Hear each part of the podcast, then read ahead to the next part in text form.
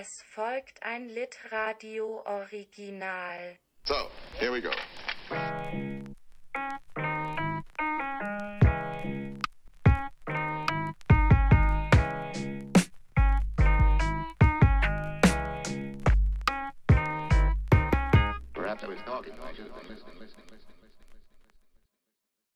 Hallo und schön, dass ihr zuhört. Ich heiße Lotta und ihr hört gleich ein Gespräch, das ich auf der Leipziger Buchmesse mit Theresa Pleitner führen durfte. Theresa Pleitner ist 1991 geboren und studierte literarisches Schreiben und Psychologie in Heidelberg, Leipzig und Berlin.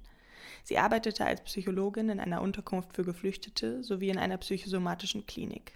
Ihr Debütroman Über den Fluss, über den wir auf der Messe gesprochen haben, erschien Anfang dieses Jahres bei S. Fischer und wurde schon vor der Veröffentlichung mit dem Retzow-Preis für junge Literatur ausgezeichnet.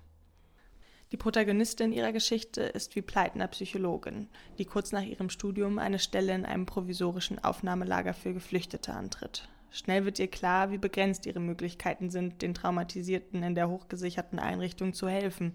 Die Geschichten der Menschen und die Widersprüchlichkeit ihres Auftrags bringen sie um den Schlaf und ihr idealistischer Eifer in ein moralisches Dilemma. Eine heftige und doch zarte Erzählung über die moralische Ambivalenz des Helfens, die Fragen aufwirft, die man sich, gerade wenn man glaubt, es gut zu meinen, mal stellen sollte. Über einige dieser Fragen haben wir miteinander gesprochen. Außerdem hört ihr gleich zu Beginn noch eine vierminütige Leseprobe. Wem das also zu viel verraten ist, der spult einfach etwas vor. Viel Spaß beim Zuhören und Mitdenken. Hinter der Drehtür zweigten Gänge ab zu den sogenannten Kabinen, die in die frühere Lagerhalle eingelassen und in quadratische Bereiche unterteilt waren. Sie fassten je acht Stahlbetten und waren durch Pressholzplatten abgetrennt, durch die man selbst das Nägelschneiden des Nachbarn vernahm und in deren Ritzen sich Bettwanzen ihre Wege bahnten. Manche Kinder sammelten sie in PET-Flaschen für ihr Spiel, brachten ihre Zeit damit herum, einem dieser dunkel schimmernden Insekten, das es morgens im jähen Anspringen des Lichts nicht mehr zurück in die Ritzen geschafft hatte, mit dem Zeigefinger das Fortlaufen zu verunmöglichen. Nach oben öffneten die Kabinen sich alle zur selben Decke, die von freiliegenden Leuchtstoffröhren durchzogen war und laut Schichtbericht immer wieder leckte, während andererseits kein Schacht die verbrauchte Luft abführte. Und tatsächlich kam gleich ein hagerer Mann auf mich zu, um über Lufthunger zu klagen. Er hatte die Hand an seine Kehle angelegt. Meine anfängliche Neugier hatte nun Befangenheit Platz gemacht. Zwar war mein weißer Kittel für meinen Spaziergang hier ein glaubwürdiger Vorwand, aber darunter fühlte ich mich schäbig wie eine Touristin, die sich in die Wohnviertel der Armen hineinbegab, um von ihnen wie von einer Sehenswürdigkeit Fotografien anzufertigen. Eines der Kinder folgte mir wohl schon eine Weile mit seinen Blicken. Ich fuhr erschrocken zusammen, als ich es sah. In einem toten Trakt zwischen zwei Kabinen stand es genau zwischen Pfeiler und Wand, verharrte dort still, über seiner Schulter einen Plastiksack, der bis oben hin mit Laugenstangen gefüllt war.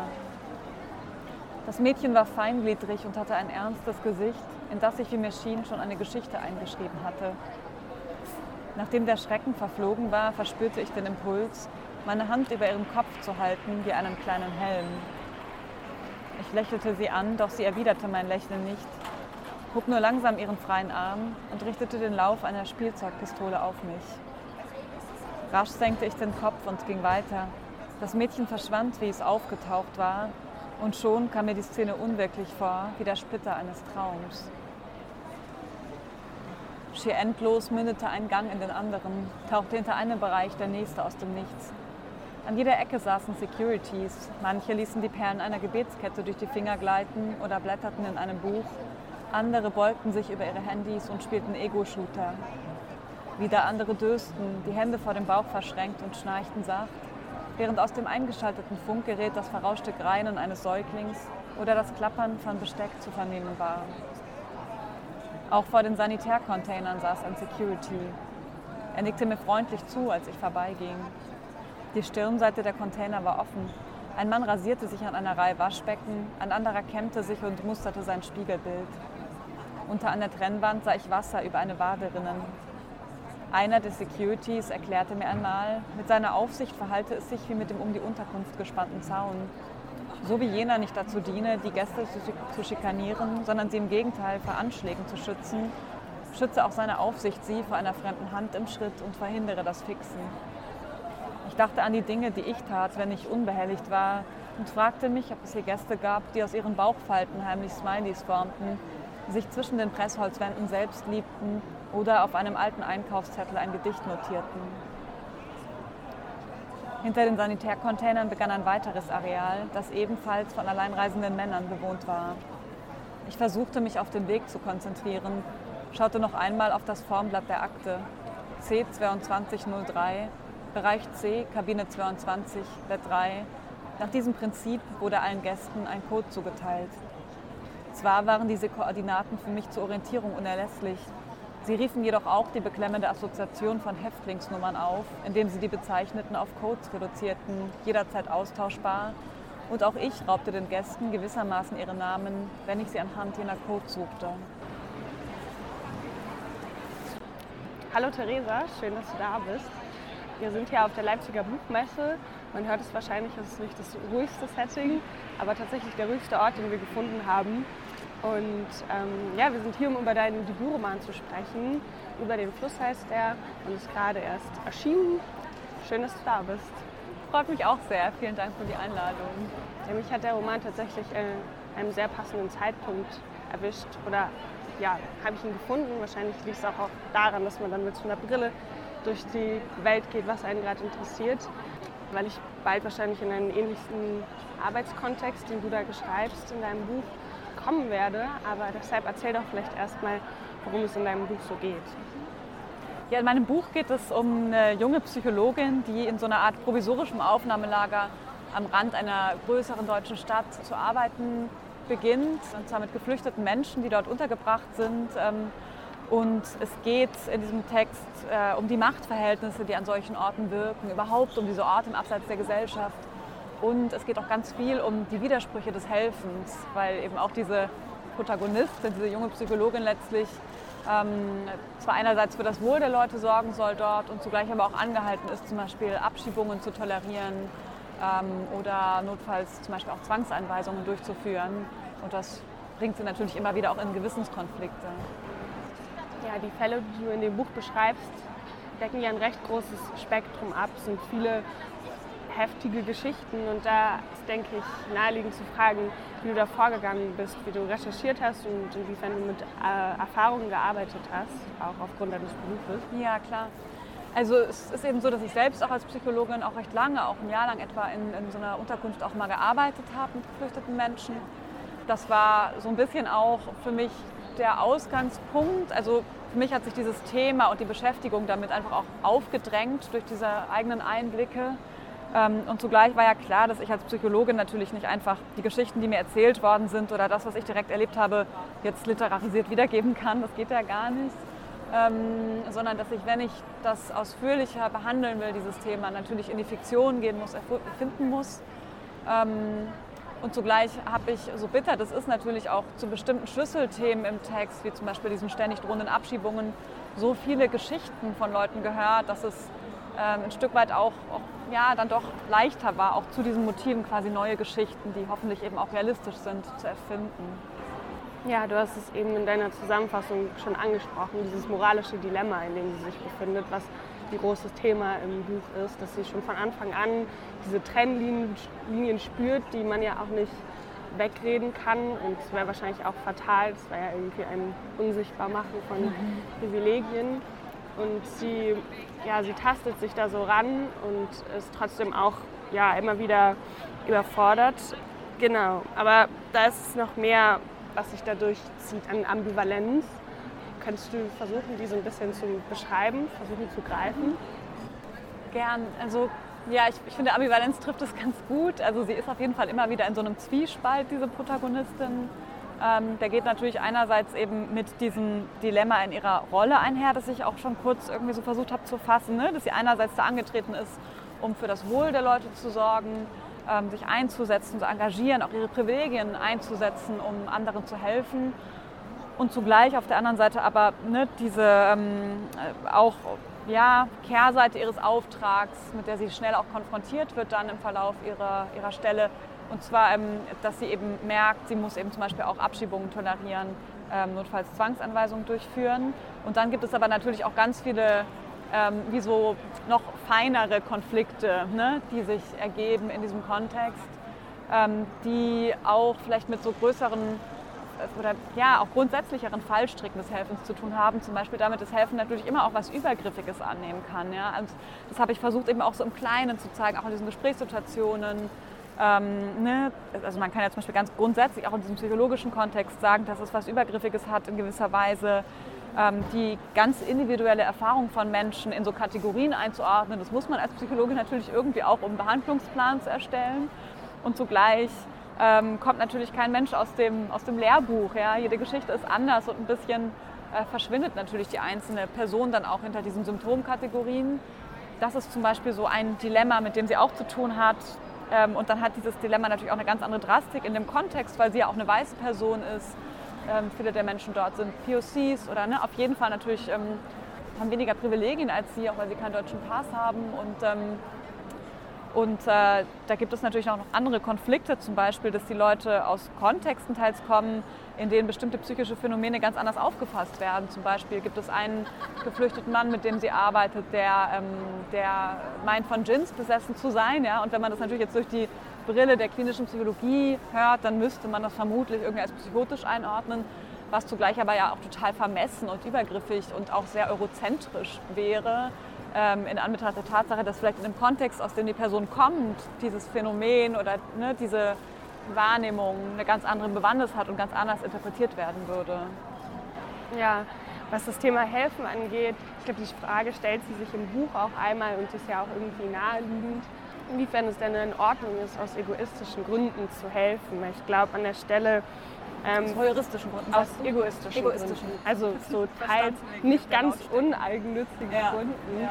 Ich glaube, an der Stelle fragt sie sich auch, ob sie sich vielleicht diese Extremerfahrung irgendwie ausgesucht hat und was es für Gründe geben könnte, dass sie das will und reflektiert so ein bisschen, wie sie schon früher irgendwie oft so ein bisschen, wie sie sagt, glaube ich, an den Rand gegangen ist, um dort ihre Erfahrungen zu sammeln. Und sie beschreibt auch ihr Leben als so sehr minimalistisch, was irgendwie beim Lesen so, ja, also ich habe mich da sehr im Zwiespalt gefühlt, weil es irgendwie sich auch so anmaßend anfühlt, wenn jemand sagt, ich habe alles, aber ich nehme es nicht. Mhm. Auch gerade wenn es in so einem persönlichen Kontext, wo man mhm. damit ja nicht direkt hilft. Und gleichzeitig erklärt es aber natürlich auch, warum sie so diesen Schritt gemacht hat, wo sie ja auch wirklich hilft. Mhm. Genau, und jetzt zurück zur Frage zu kommen. Was meinst du? So, ist es ein Problem, aus teils egoistischen Gründen zu helfen oder ist es überhaupt möglich, komplett uneigennützig mhm. zu sein beim Helfen ja. oder überhaupt? Ja, ich finde, das ist eine extrem wichtige Frage, die du da stellst. Ähm, und das ist natürlich eine Frage, die mich, also, die mich natürlich in diesem Roman total umgetrieben hat, aber auch als Psychologin auch irgendwie umtreibt. Ja, also ich glaube, dass es kein komplett altruistisches Helfen gibt, ehrlich gesagt. Ich glaube, dass es immer ein Strauß an Motiven ist, der einen anleitet, bestimmte Dinge zu tun. Und auch beim Helfen ist es, glaube ich, so. Und ich glaube, dass, dass das äh, ist auch ein Stück weit vielleicht in Ordnung, aber ich glaube, es ist schon auch wichtig, da selbstkritisch zu sein, auch wenn man sich in solche helfenden Rollen begibt. Ich glaube, dass man im besten Fall dann auch besser helfen kann, wenn man vielleicht auch weiß, was es auch an anderen Motiven gibt, die einen damit anleiten. Ja? Also ich finde so vielleicht schwierige Motive, die ihm helfen, oftmals eine Rolle spielen, die ich auch versucht habe im Text zu reflektieren über die Protagonistin, sind zum Beispiel das Helfen natürlich auch was Voyeuristisches annehmen kann. Deswegen hatte ich das vorhin wahrscheinlich auch gerade falsch äh, aufgefasst. Genau, und ähm, das ist was, was zum Beispiel auch in der Passage, die ich vorgelesen habe, eine Rolle spielt. Ne? Sie geht ja schon auch mit einem recht voyeuristischen Blick durch diese Unterkunft, äh, fühlt sich dafür auch schuldig und zugleich ne, ist es eben auch da als, als äh, Motiv und sie muss irgendwie damit umgehen. Und ähm, dann ja, gibt es ja vielleicht auch dieses Motiv, teilweise anderen zu helfen, um sich irgendwo auch selbst zu helfen, irgendeine Art von Lehre zu füllen. Ne? Ich finde, das klingt auch so an in dem, was du gerade nochmal aufgegriffen hast, dass sie so sehr spartanisch lebt, ja, sehr asketisch, ähm, so, ja, letztlich ein sehr karges Leben führt irgendwo. Das habe ich ein bisschen auch so konzipiert, weil ich ihm eben vorgestellt habe, dass dass das irgendwie so passt dazu, dass sie sich diesen Arbeitskontext auch nicht nur ausgesucht hat, ich glaube, das kann man auch aus ganz anderen Motiven, aber da auch so aufgesogen wird von dieser Arbeit, ja, weil sie vielleicht auch tatsächlich versucht, eine Art innerer Lehre zu füllen über diese, dieses Engagement. Ähm, genau, und vielleicht auch noch ein weiteres wichtiges heikles Motiv im Helfen. Was ich zuletzt noch aufführen will, ist, dass ich schon finde, dass es ja auch so eine sehr schmeichelhafte Rolle sein kann, zu helfen. Ne? Und ich glaube, das ist natürlich schon auch vielleicht was Narzisstisches, was manchmal auch eine Rolle spielt im Helfen. Ja, genau, gerade weil sie sich das halt aussuchen kann. Mhm. Andererseits können sich das fast alle aussuchen, die da helfen. Und was hätten wir davon, wenn niemand hel helfen würde? Aber genau.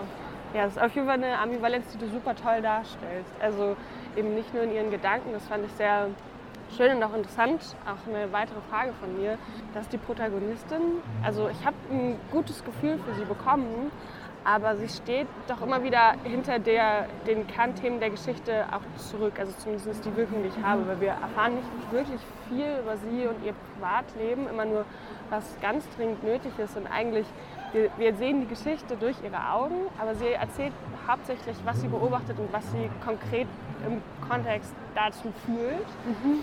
Und ähm, ja, dadurch nimmt sie sozusagen den, den Problemen dort auch keinen Raum weg, auch wenn es natürlich immer noch ihr Blick ist. Genau, und da habe ich mich gefragt, ist es so ein bisschen dieses, soll sie für viele stehen oder soll sie hauptsächlich hinter der Problematik zurücktreten? Ja, also das war für mich auch was, was mich total umgetrieben hat, auch bevor ich den Text geschrieben habe, wie ich das handhaben soll, ne, wie viel Raum sie bekommen soll. Weil ich wollte auf keinen Fall, dass sie so eine reine Funktionsfigur ist, wo man das Gefühl hat, ich habe die nur so eingesetzt, um indirekt die Geschichten geflüchteter Menschen zu erzählen. Das hatte ich auch irgendwie sehr schräg gefunden, auch aus meiner Position heraus. Und zugleich hätte ich es aber auch irgendwie heikel gefunden, ihr so unglaublich viel Raum zu geben ne? und ihre Probleme, ihre Geschichte irgendwie so aufzurollen bis ins letzte Detail ähm, weil ich schon wollte, dass es eben viel auch um diesen Kontext und die Verstrickungen, die für sie auch damit einhergehen, geht und das im, im Fokus des Textes steht. Und ähm, ich habe mir das dann ein bisschen in ihrem Charakter quasi auch so erklärt, ähm, dass sie eben, wie gesagt, auch eben so ein spartanisches Leben führt, weil es auch so eine Art Lehre in ihrem Leben gibt, eine Art Beziehungslosigkeit, auch Wurzellosigkeit und sie sich deswegen auch ähm, so stark mit den Menschen dort identifiziert, so aufgesogen wird von diesem Kontext und gar nicht mehr Abstand wahren kann. Ne? Das ist ja auch ein, ein Problem bei ihr, ne? dass sie psychisch auch immer mehr an ihre eigenen Grenzen gerät deswegen.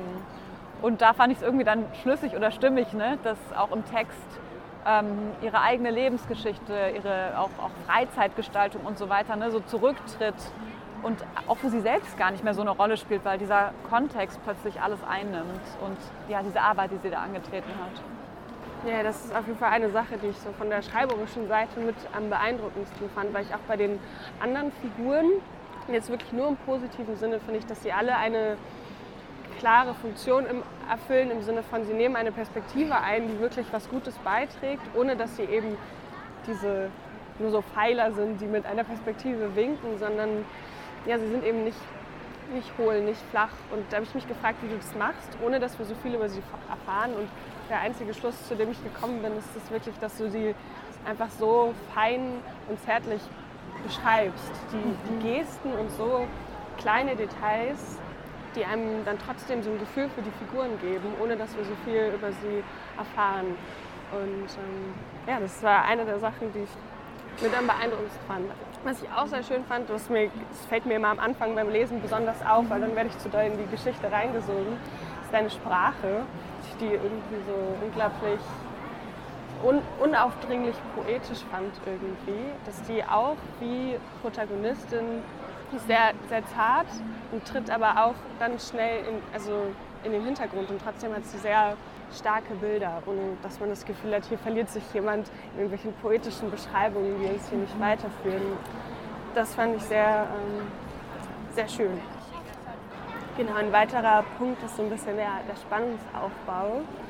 Wir erfahren ja gleich ganz zu Anfang, dass es auf etwas hinauslaufen wird, ähm, auf etwas, dass es nicht gut ausgehen wird, was natürlich Spannung aufbaut. Und dann ähm, die Form des ganzen Textes, also der Schreibanlass. Da sagt die Protagonistin, bezeichnet es als einen Bericht und erinnert auch immer wieder am Anfang der Kapitel daran, dass es ein Bericht ist. Und ja, da habe ich mich so ein bisschen gefragt, du, dadurch, dass du es schon von Anfang an klar machst, hätte ja auch die Spannung irgendwie dadurch sinken können, wenn man das Gefühl hat, man weiß, was passiert, aber das war für mich nicht der Fall. Und eine weitere Frage, die sich da für mich so ein bisschen ergeben hat, ob du findest, dass man so eine Art Geschichten überhaupt mit einem guten Ende erzählen könnte mhm. oder ob man damit ja, will ich gar nicht weiter ausführen, Ja. das ist die Frage. Ja, ja, das ist eine wichtige Frage. Also, oh, ich hatte manchmal so ein bisschen schlechtes Gewissen beim Schreiben, muss ich zugeben, weil es so eine ja doch auch sehr schwere Geschichte ist, ne? auch eine tragische Geschichte. Ähm, und dachte, Mensch, es ist auch so eine Zumutung auf eine Weise. Und zugleich hätte ich das aber auch irgendwie nicht passend gefunden, diese Geschichte so gut ausgehen zu lassen, weil es einfach auch nicht dem entsprochen hätte, was ich selbst auch mitbekommen habe äh, durch die Einblicke, die ich eben auch als Psychologin in solche Arbeitskontexte hatte und in die ähm, Geschichten, die diese Kontexte hervorbringen. Ja, und also äh, ich ähm, habe das ja schon so aufgezäumt, wie du gerade auch meintest, ne, dass man im Vorfeld, glaube ich, auch schon so ein Gefühl dafür bekommt, dass es eben nicht gut ausgeht. Ähm, Suizidalität spielt ja auch eine große Rolle im Text. Aber ich wollte dieses Thema eben auch nicht ausklammern, sondern dem auch Raum geben, weil das für mich, glaube ich, auch das Erschreckendste war in der Arbeit selbst, dass man in solchen Kontexten als Psychologin so viel mit Menschen zu tun hat, die wirklich auch mit dem Leben hadern, weil das, was sie da durchstehen müssen, einfach auch so, so grausam ist. Und ähm, trotzdem war mir aber auch auf der anderen Seite wichtig, um wieder auf deine Frage auch zurückzukommen, dass es eben auch nicht nur diese Schwere gibt, sondern auch anderes, ne? auch irgendwie andere Momente, auch leichtere Momente, auch Momente von irgendwie Begegnung, Solidarität und so weiter. Ähm, und es gibt auch zum Beispiel eine Szene, die so ein bisschen dem Ende vorgeschaltet ist, wo ich versucht habe, nochmal wie so ein bisschen so einen Ausblick zu geben, auch so, eine, so ein mögliches anderes Miteinander. Ähm, da ergibt sich so eine Art Fest dann auch in dieser Unterkunft, wo plötzlich auch die geflüchteten Menschen, die dort leben und ähm, das Personal wie an einem Tisch zusammenkommen, was aber auch nur ermöglicht wird, weil plötzlich die Hierarchien auch so ein bisschen ähm, ja, verwässern dadurch, dass diese Unterkunft bald geschlossen werden soll und plötzlich spürbar wird, dass man ja auch ganz anders miteinander umgehen könnte ne? und dass eben doch äh, dieses äh, auch viel, viel Leid, was da ähm, entsteht, auch einfach mit struktureller Gewalt zu tun hat. Also menschengemacht ist und insofern auch was ist, was man verändern könnte und das war mir schon auch wichtig zu zeigen. Ja, ja ich meine, das ist eine persönliche Meinung, aber ich denke auch, dass diese Art von Ende da angemessen ist und auch die Schwere, obwohl ich die sogar, also ich habe sie auf jeden Fall empfunden natürlich, aber so ein bisschen wie die Protagonistin selbst, finde ich, verschwindet man so weit da drin, dass man, so ich zumindest, eigentlich fast immer nur in den Momenten, wo sie kurz aus der Unterkunft rausgeht und plötzlich nach Hause geht, dass ich merke, wie von mir etwas abfällt, als ob ich selber da rausgehen würde. Und es sind ja, wie gesagt, nur sehr kurze Stellen, wo sie sich nicht da auf der Arbeit befindet. Und ähm, ja, das fand ich super, weil dadurch man noch viel stärker spürt, dieser eine Moment, wo sie dann mal einmal im Privaten mit ihrer Freundin in einer Bar sitzt ähm, und ich hatte selber beim Lesen das Gefühl, hier prallen gerade in meinem Kopf Welten aufeinander, weil ich voll vergessen habe, dass es diese andere Welt gibt, dass sie jung ist und ein anderes Leben hat ähm, und vorher auch ein anderes Leben hatte. Und ähm, ja, das fand ich sehr stark gearbeitet. Schön. Ja, das freut mich sehr zu hören. Ich gucke mal hier gerade. Ich glaube, wir, ja, wir haben gar nicht mehr so viel Zeit. Da würde ich dich jetzt zum Abschluss einfach noch fragen, ob es noch irgendwas gibt, was du, ja, was du noch sagen willst, was du noch zum Abschluss mitnehmen willst.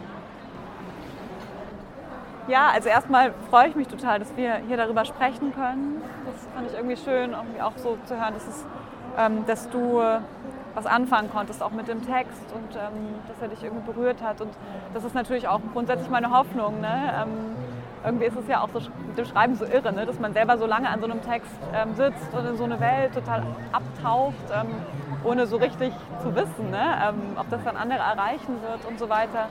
Und ich wünsche mir natürlich, dass dieser Text irgendwie auch eben dazu einlädt, ne? sich mit diesen Orten im Abseits der Gesellschaft auseinanderzusetzen und ähm, ja auch mit den Machtstrukturen, die da am Werk sind, aber auch eben mit diesen Widersprüchen des Helfens, die ich ja versuche irgendwie zu schildern ne, und einzufangen im Text. Ja, sehr schön. Dann würde ich mich einfach fürs Gespräch bedanken und ähm, ja, Danke dir.